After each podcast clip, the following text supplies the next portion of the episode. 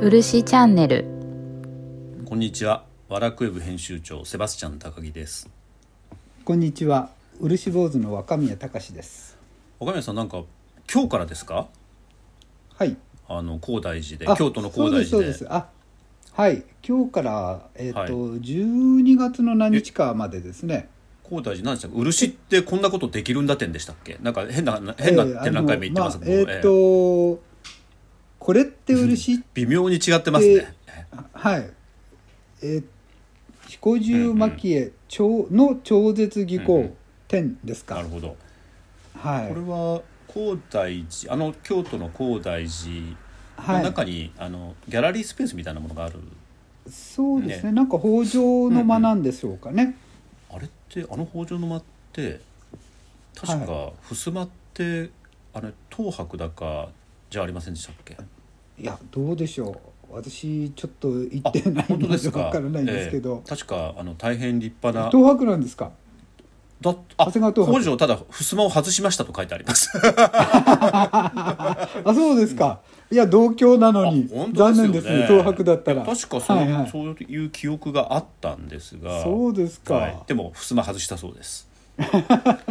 ただ危ないからですそこでね。 12月11日までえーっ、とこれ古典って言っていいんですかはい。まあなんていうまあうんうん古典的な感じでしょうかね。あのそれで基本的には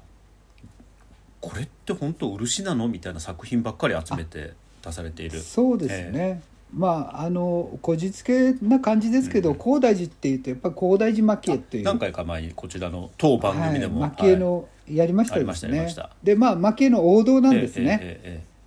で私のはそこから随分はな離れてるっていうえか、はい、変化球をな外れにあって まあそういう意味で、まあ、これも漆ということで、あの超絶技巧って、まあこれ私がつけたんじゃなくて、あの京都女子大の方々も関わってくださってて、まあ、その女子大生たちがいろいろ考えてつくつけてくださったんですけど、ええそれでえーっと8点作品がそうですね、変わり塗りっていうものなので、まああの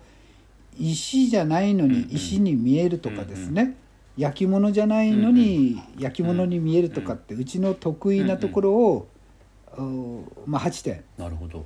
まあ、出してるわけですこれね。若宮さん僕ずっと疑問に思ってたんですけどはい、変わり塗りって一言で言うとどういうことなんですか、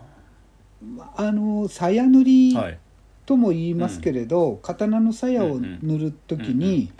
あの金属のように塗ったりですとか、あのサメ肌のように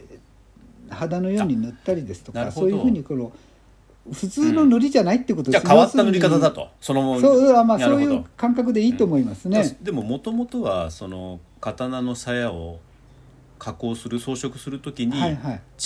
えー漆とは違う材質に似せて塗った塗り方のことだったとそうですねあの、江戸時代になるとみんなおしゃれアイテムのう刀んですのあで、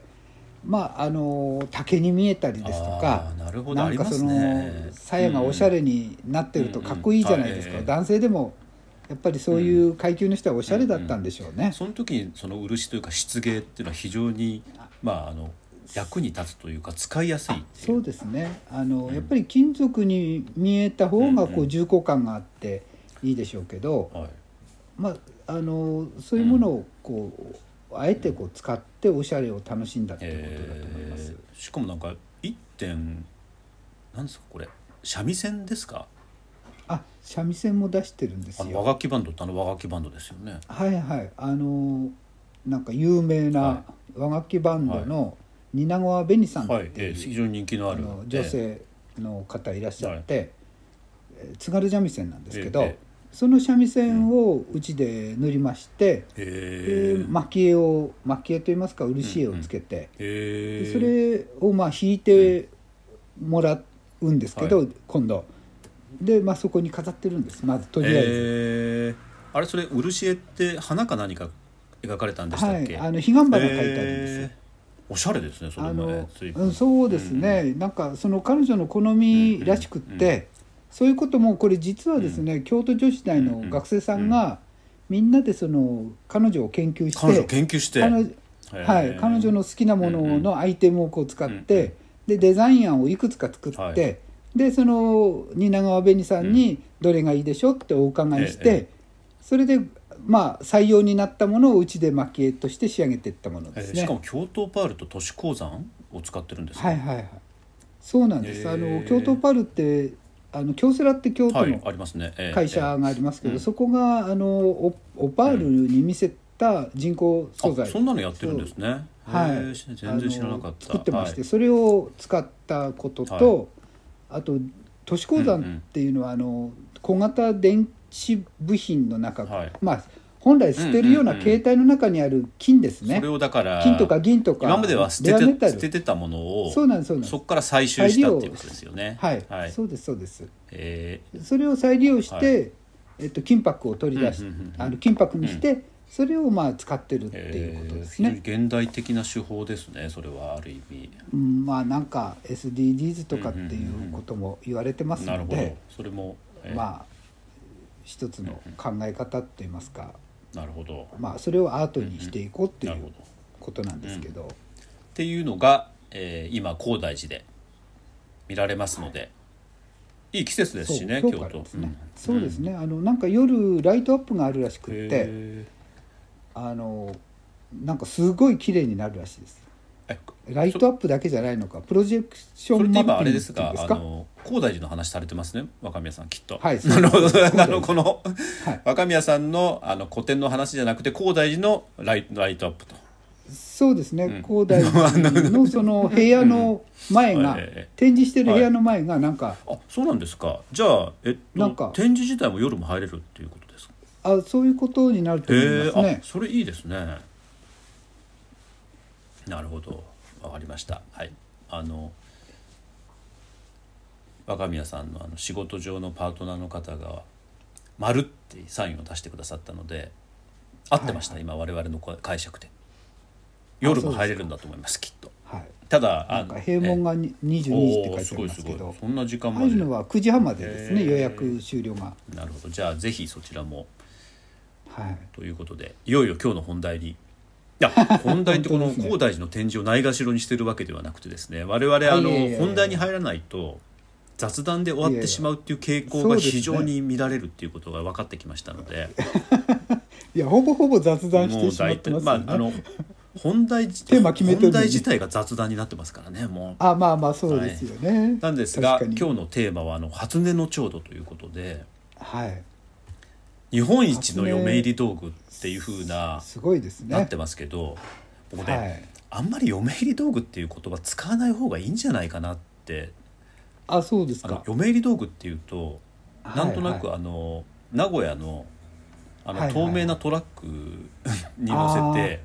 なるほどムーみたいななこうイメージがあってこれるほど。はいはいはい。そのイメージからは全く想像がつかないはいはもうあのもしかしたら日本における日本の江戸期における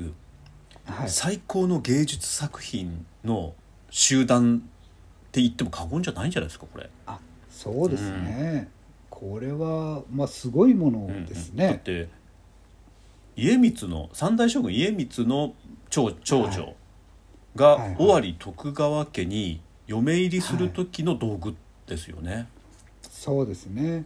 で、まあすごい道具をそうなんですこよう張り切って作ってますよねあの歴史的にないようなことをしたわけですよいやいやいやこれはもうねだって江戸の徳川家と尾張徳川家が合体ですから、そうもでうすね何よりもあの最重要なことじゃないですか。まあまああのそれは政略結婚でしょうけど、当然でこれは政治の安定上はもうもう欠かせないことでししかょもうだってね千代姫が3歳の時ですよね。はいでもそうなんですね1639年なのではい関ヶ原が終わって40年経ってるので、はいこの蒔絵の技術っていうのが武具からこういった調度品に大きく変わっていったものの中のもう最高級のものですよねこれ。そうですねで初音ってどういうことなんですかこの初音の調度ってよく言いますけれども。あの源氏物語ですね。はい。あなのなんでしたっけ明石の姫君あそうはでいすそうです、に私これ好きで何回も自分の作品でやったんで、はいちょっと詳しいんですけええど、えどういったこれ城なんでしたっけあのーまあ23条で、あのーまあ明石の君っていう方い,、いますねらっしゃって、えええあのーまあ左遷された時あのに光源氏が妻に流された時に妻にそこで、はいあの子供作っちゃったみたいな仲良くなったんですよねええはいでその時に、まあ、赤ちゃんができて、でその子が、まあ、ちょうどこの初音の蝶では7歳になってはいるらしいんですね。ええええでも漆の場合は留守文様とうかん留守絵って言いまして、あの人物書いてないんええですよああなるほどどこ見てもえええええよく絵巻物では、その女性が書いてあったり、あの男性が書いてあったりするんですけど、で想像しなきゃいけないんですねえなるほどちょっと待ってくださいねえっ、とまず「源氏物語」の初音の城っていうのは、はい、えっと後に明石の中宮になる、えー明石の、えー姫君が、はえー妻光源氏が妻に流された時にい、はい、そこの姫様と結婚してはいできた娘さんですよね。まああの結婚というのかどうなんかわかんないですけど、まあまあまあまあ関係関係をを持っ持っててそう確かに結婚でじきゃないたと娘がいて、はいで、まあ、ちょうど光源氏は36歳なんですね、この時、はいで春夏秋冬っていう部屋を、うんうん部屋っていうか屋敷をうんうん6畳の院に作ってしまうんなるでほすよど。だから、で一番権は力いが、つまり妻から流されてたけど許されてはいはいで京に戻ってはいでめちゃめちゃ出世してそうなんです急激にせ、出世したんですよこの7年の間でにこの67年の間に春夏秋冬のそれぞれの家をはい作っちゃったと。そういうことなんですね。でそれが初音なんですかはい、その部屋の中うんのうんうん一つうんうんが、まああの明石君のえー君がいる部屋で、うんうんでつまりあの君じゃなくてえー明石の明姫君がいる部屋にうんうんはい、姫君がいる部屋で、はいそこに、うんうんあの正月なんですね、うんうんうん初音にあのいいろんな言葉かけてありまして、うんうんうん初だから正月だと。はい、正月の初めての根の日、うんうんという意味があって、でたまたまこの日はそれが本当に元旦だったうんらしいんですけどへーですごくおめでたいってことで、うんうそこにあの女性側うのんうんお母さん、うん要するに明石うのん明石の君君うんから、はえっと、届け物がここに届いてあーなるるほってどえいえう状況を絵にしてあるんですね、はいこれ。ええええでその時届けうんう物んは、えっと秋のあ春の七草みたいなものが入ってへるー角籠っていうのがありまして、はいこれよーく見るとですね、うんうんどっかにあるんですけど、えええええ竹で編んだ籠の中に、あの大根だとかいろいうんうんうろんかぶらだとか入ってるんですね。それが2個ほどこう置いてあって、うんで根引きの松って根っこがついたままの松がありえまそしれて、はあの平安貴族のなんか正月の行事なんですよね。あなんかしきたりらしいんですね、でそこに、うんうんえっとまあウグイスが止まってはるいんですね、この蒔絵の中で。ええはもいはいはいはいはいはいでそこに結び踏みが こう湯わいてあっなるほてど、文を届けるに引っ掛けてると。はいでそれを広げると、この年月を松に惹かれて降る人にケフウグイスの初音聞かせよという歌が出てくるんですね、でまあ正月なんだ、うんうんななんで、まあ一般的にはこれおめでたい歌っていうふうに認識されていて、まあ、それがまあこうおめでたいものだというふうに今は伝わってはいるんですけれど、うんうんうん本当はこれおめでたいというよりも、明石のそのお母さん明石の君。実はい明石の君は、ここで整理すると一応お母さんをじゃあ明石の君にして、はいそれで後に紫の上のはいまあはい養子になっちゃったわけでしょうけれども、そうそですねの明石の君が産んだ、えー娘が明石の姫君ですよね。はいはい、でそれで明石の姫君のもとに明石の君かはらい文が届いたって、そうですねですけどこれはでそんなにこれハはッピーな象徴ではなかった。はいあのーこの歌の内容をいろいろ解釈してる人うんうのんあれを見ると、あのー長いことこう待っていて私年老いてしまって、うんうんうん自分が思いを寄せる娘うんうにんもう会えなくて、うんうんうんすごく残念なんだけれど、うんうん今日は初音の日だから、自分の子供の初音を聞かせてよというような歌らしいんですね。ああなるほどえじゃあちょっと母のじ実際の、まあ、子を産んだ母の切なる願いみたいな歌っていあうそこういうとこですとなかんそういうことなんです。え、はい。でもそれをそれ分かっててこはいの初音の長度って慕ってたんですかね、あのもうこの頃には、あまりそこまでの解釈がなかったってあのなるほど書いてありますじゃあただの、まあ、シンプルにおめでたい歌として解釈されていたあとそうなんです。あのなんていうか、うん光源氏が映画を極めた絶頂期にあるっていうそこうとで,、すねええあー江戸時代ははい武家の娘たちは「源氏物語」を読むのが教養だったらしいんでそすうでけすねれ文ど箱とか文箱とか作ってますもんね、はいそれ入れるための、うんでもその23条のここから読ませたらしいんですあね。そうなんですか、あ最初から順番に読むんじゃなくて、まあ、確かに切り壺なんか読み出したら大変なことになりますも んねですからはいこの絶頂期から読ませたっていう話が、へえまあ、書いてありましあた。じゃあそれは確かにあの、はい嫁入り道具のモチーフとしては非常に正しいというか、まあそうなんですそうなんですあの、んわ歌歌の解釈ではなくて、あのまあもちろんもちろんその背景には歌の解釈があるんです、うんう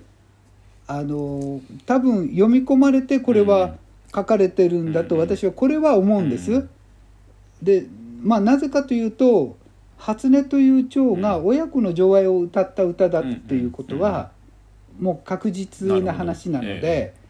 ほどえあのこれに、まあ、光源氏はその歌、うんさっきの歌ですね、読んであの涙が出たっうんうんて書いてあるんですね。あの悪いことしたなってあの、うんそうですね、ええ自分は3歳でその子を引き取ってきて。紫の上そのの可愛い両親でした盛り、えお母さんに手紙も書かせてない、うんもちろん合わせてもないので、申し訳ないなっていう気持ちになったってうんうんなるほどで涙が出たって書いてあって、でそれでその7歳の娘に手紙を書かせるんえですよ。へええでその時書いた歌が「引き別れ年は触れどえも、うんうんウグイスのすだちうんし宿忘れ目や」っていうんでしたかね、確か。でこれは、うん、と長いことお母さんに会ってないけれど、私はお母さんのこと一度も、その忘れたことないんですよあっあてなるほどじゃあさっきのでえ年月をですこれ歌年月を松に惹かれて降る人に今日ウグイスの初音年月に聞かせよはいっていう母からの歌に対して、はあのい、引き別れ年は触れども、ウグイスのすだちしやや宿を忘れないああすだちしっていうのは生みのなる親ほど生みの親の宿要するに育ての親の紫式部ちゃん、あ紫の上ではないんですね。その歌っていうのを交わした景色っていうのが、はいこの初音の調度には蒔絵によって描き出されているっていうこと、そうですそれを自分の思いをウグイスにしているので、これウグイスが、えっと、ペタンと座ってるのと飛んでるのとあって飛んでるのは多分私は返しの歌だああなるほどと思ってるんですねええええいやでも、うんでそれがまあこれがその何て言いますか親子の情愛を歌った歌だっていうことが分かれば例えばその尾張家に対してこの道具を持っていくっていうのは親の思いを蒔絵に乗っけて送りつけるというわけなるほどだからもうですよね。あなたは一人じゃないんだよっていうまあそういうことですね。うんまあそれともっと言うと、えっとこの子を不幸にさせたらどうなるかなるほど江戸の徳川家からへのという尾張へのメッセージでもありそうあの圧力あー圧力になるんじゃないかっていなるほうどふうにも考えるわけですね。それをですよこんなとんでもない蒔絵表現に乗っけて送るっていうのがはいはい。そうひ恐怖ですよ非ね。常に送られ非た方常はに手が込んでます。そうですよね。まあそこが粋でもあり、うなんていうか洒落でもあんそうでり、すよね。なんていうかこう強い強引なまでうんのその圧力っていうかだって力の見せ方だと思う当んです時ね。の日本のトップの嫁入りの駆け引きうですよねわすこごれいすごい。でしかもそこに「源氏物語」の初音の女王っていうのを読み込んでそうですそうですわかまあ常識だったわけですから、うんそうですよこのね誰でもわかるってわけで、これわかんなければ終わりですよね、終わりです終わりなだけに終わりです 完全に今さりげなく今ギャグが挟み込まれてましたけど、いやあーでもあのこれで初音の調度自体ははい貝桶とか兄弟とかすずり箱とか結構な数ですよね。すごいですね、20まあここになったのだけでも最近になったんですけど、28点とかって言ってましたけどこれ全てにわたって蒔絵まあ施されてますよね、全てじゃないでしょうかねあの、はいのまだ他にもあったかもしれないっていうことも書いてあったんですけど、まあ、一応残ったのはこれだけっいていうやわけです僕のこでの間の日本橋の三井記念の大蒔絵展でこれ出て、はいはいはい一部出ててかゆくはいとすずりあ箱とですすかずり箱見てびっくりしちゃってあこの2つだけでもすごい驚くべきものですねこれ、蒔絵度がですね、はいはい半端なかったですねいやあのすごいと思いこまのすすずり箱の中に入ってた筆、はいはい はいすずりの枠側、はいもう全部蒔絵が施されてて、いやすごいと思いますあの、なんでしょうかねあのただの高蒔絵じゃもうすでになくもうて分からんです彫これ刻的なんですよね、だから立体がただこの上に盛り上がるだけじゃなくて、あそうななんんでかすそうなんですすごい深度で描かれてて、はいはいこれもうあの、本当にその室町の高蒔絵の、その国宝のものとかとは全然違う全然全然違います違うテイストなんですよね。あのここれが一回頂点なんだなと思いましたはいはい、いや本当にまあこういうの見たら外国のコレクターだって、もう欲しくて仕方ないんじゃないかと思いますけど、前回ちょっともしかしたら日本の美術史上のあの最高の表現は負けなんじゃないかなっていうふうにはっていう話をしたと思うんですけれども、はい、もうこれ初音の長度がその蒔絵の中でもトップオブトップだなみたいなのがいや本当にそう思いますね。でこれの技術だってすごいですしこの構成だってすごいですし、うんすごいそうなんですよあのこれを可能にしたっていうこと自体がすごいことそうなんですでよ現代でこれができるかって言ったら絶対不可能ですから、だってありとあらゆる工芸の技術が詰め込まれてますよねこれはいまあ、それと美意識が整ってるんですあーねなるほど銀粉を使う位置とか、その金粉の位置とか、銀は錆びて黒くなるの分かってて、はいええええあなるほどあえてその陰影とかうんうん強弱とか、えっと、ハイトーンは金の板をバーンと張るとかですね、そのなんて言うんでしょうかね油絵的あなーなんかこう光の反射うんうをんなるほどこう漆っていうか金の光沢、金ってそんなに色のバリエーションないのうんにうんこうやってるっていうところはすごいなと思そううんでですすよね確かにね。なんか背景に梨地にしてでその前に白にして、それで、はいえっと経年変化時による変化で黒でくる部分っていうのは山の陰影みたいなのは銀にしてみたいな、そうこれで計す算ねされ尽くしてますよね。いや本当すごいと思います。でそもこで水の流れなんか綺麗に書いてあるんですよ。今じゃとてもそのこの筆のタッチができないくらいのうん筆のタッチでこれちょっとちっちゃくて見えませんけど、あと社の中の様子だとかも綺麗に蒔絵で書いてあるんですよ。へえこれ今度本当にこの貝桶だけ一個取ってはもいとんでもないことになってますね。いやとんでもないと思います。あの仕上がりがですね。しこれも本当にただ豪華なんじゃなくて、あの岩の盛り上がったところなんかは銀粉巻いてあるかそうらですよ黒ねく光ってて、まあその黒とか金とかのこの陰影のバランスだってすごくセンスのいい人がやらないとこういうふうにならないと思うんですいやね。ただ金でベタっとしたってつまんないわけですので、しかも初音っていう「源氏物語」の23条でしたっけそれをモチーフに持ってくるって、それの読み解きまでここに込めてるっていうのがそうですね。いや頂点でした。いやすごいと思います。これででうんこういうのがやっぱりまあ蒔絵やってたら、はいまあ一度はやってみたいなと思うところではあるんですけど、ねでもなかなかできないですよねこれ。ですけど先ほど申し上げたように私恥ずかしながら「えーと嫁入り道具?」って思って今まで徳川美術館割と何回も行ってたのにそ,、んなに注目せずに、舐めてましたねえちょっと注目せずに見てて今回この漆ラジオのおかげでですねはい、蒔絵の読み方を知ったのではい、非常に三井記念美術館でもう未だかってないほどあのじっくり見て頭痛くなりました。そうですね。 あのこの、棚が出てるのがあるんですけど、はいこの海洋家のはい背景に、あの黒棚ええと樹ええ脂棚と書棚ってあるんですけど、えええええまあ、最近まで結婚する時は、あの3つタンスを持っていくってえあああいりうます習わねしがえあったん、はい田舎ではあったんですあよりましたね。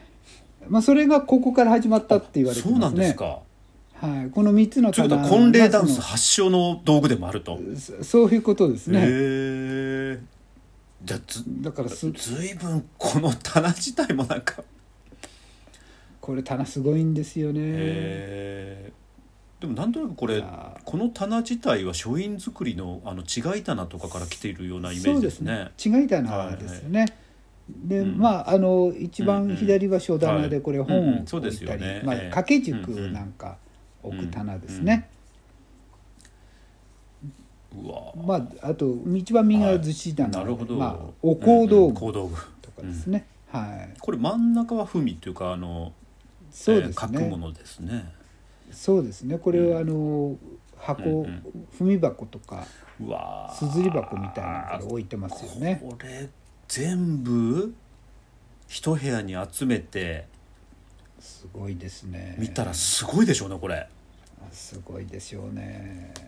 いやびっくりしました本当にまあ本当になのでまあ私たちうん蒔絵を始めるとやっぱり最初は初音ってこなるほうど刷り込まれていくんですよね。これだからあのでどうてしてもこれが、なんていうか最高のものだっていうことに自分の中でなってしまうんですよね。いやでもなりました僕も、ですから初音の調度っていうのが出たらもう絶対見ないといけないあそうですねなんか日暮らしの調度とか日暮らしのなんとかっていうらしいですよ、ええええこう毎毎日見ててもあ一ー日中見てても飽きないっていう意味らしいですねこれ確かにでしかもあの23点あるから1日1つずつ見てても23日間かかるという、そうですね、い、やでもすごかっこれはたすいや本当にすごかったのいであの本当にこのラジオ聞いて行ってよかったなと思いましたいや三井記念美術館のあの海洋家とあの踏み箱ですね、あの文大硯ですね、あれはなかなかやっぱり見れないですから見といたらいいですねでもこういう機会にこれ見るとちょっと他の蒔絵が若干霞んでしまってうん弱くなって見えますよねそれぐらいすごすぎましたなんかリンパと言ってもちょっとそうなんですなんかよあのあの使ってる金う粉んの使い方とかはいがちょっと単調そうにそう見なんえてですそうできしたますよね。やっぱりデザインっていう方に、あの重きを置かれるまあそうですねや。っぱりでも一言で言うと金のかけ方が違うなみたいな、まあまあまあもう本当にお金のかけ方違うんですよね。全然違いますよねうん、だからこれ銀あの蒔絵だけじゃなくて銀の細工師とか金のそう細なん工で師すとかよそうなんですよそういう人たちもがっつり絡ん絡んでますので、あのうんとてつもないそうなんですものですねこれはあ。の光琳のですねあのはい有名なすずり箱が出てたんですけど、はいはいはいはい、八つ橋八つ橋かなはいあれそれとは違うこの間のあの東博の国宝展で見たのかなあの、はいい、ずれにしても非常にシンプルになんか見えてしまってああーあそうそうですね、のもちろん素晴らしい素晴らしいんですけれどはいも、はいちょっと初の浄土とはあのちょっと違うぞみたいなのがそうですね、まあ難しいところですね、ですからあくまでも蒔絵っていう表現だけでで捉えたはいは時には、あのいやすげえな初音の浄土っていう。そうですね、まああのリンパになるとどうしてもうん単純化すそうでるすことね。に重きがえあって鉛なんかえええベタそうッですとよこね。うええ入りますから、まあ鉛は高いわけじゃないですからね、高級材料ではないのでそうですよですからそのデザインの意味ですよね、この細かさとかはいこのあの「源氏物語」の美しいのを物語をはい蒔絵で表現するぞっていうような、あの、はいはい強い意志みたいなものとはちょっとリンパそうのですねあれとは違うのでいやでもあいや「源氏物語」もう本当に私ここから入ってって読み、読んでいくんですけど、うんまあ紫式部のっていう人が書いたっていうらしい話ですけど、そういうさっき言ったようなストーリーを彼女が考えうてん作っていくって恐ろしいことだなと思ってるんですよね。いや恐ろしいですよあの一人の、まあ、仮に一人の女性が書いたとすれば、そのひ一人の女性が書いた物語が千年間我々を虜にしてる、ですね。いや本当ですよね。そしてこんなものまで生み出しちゃうこんな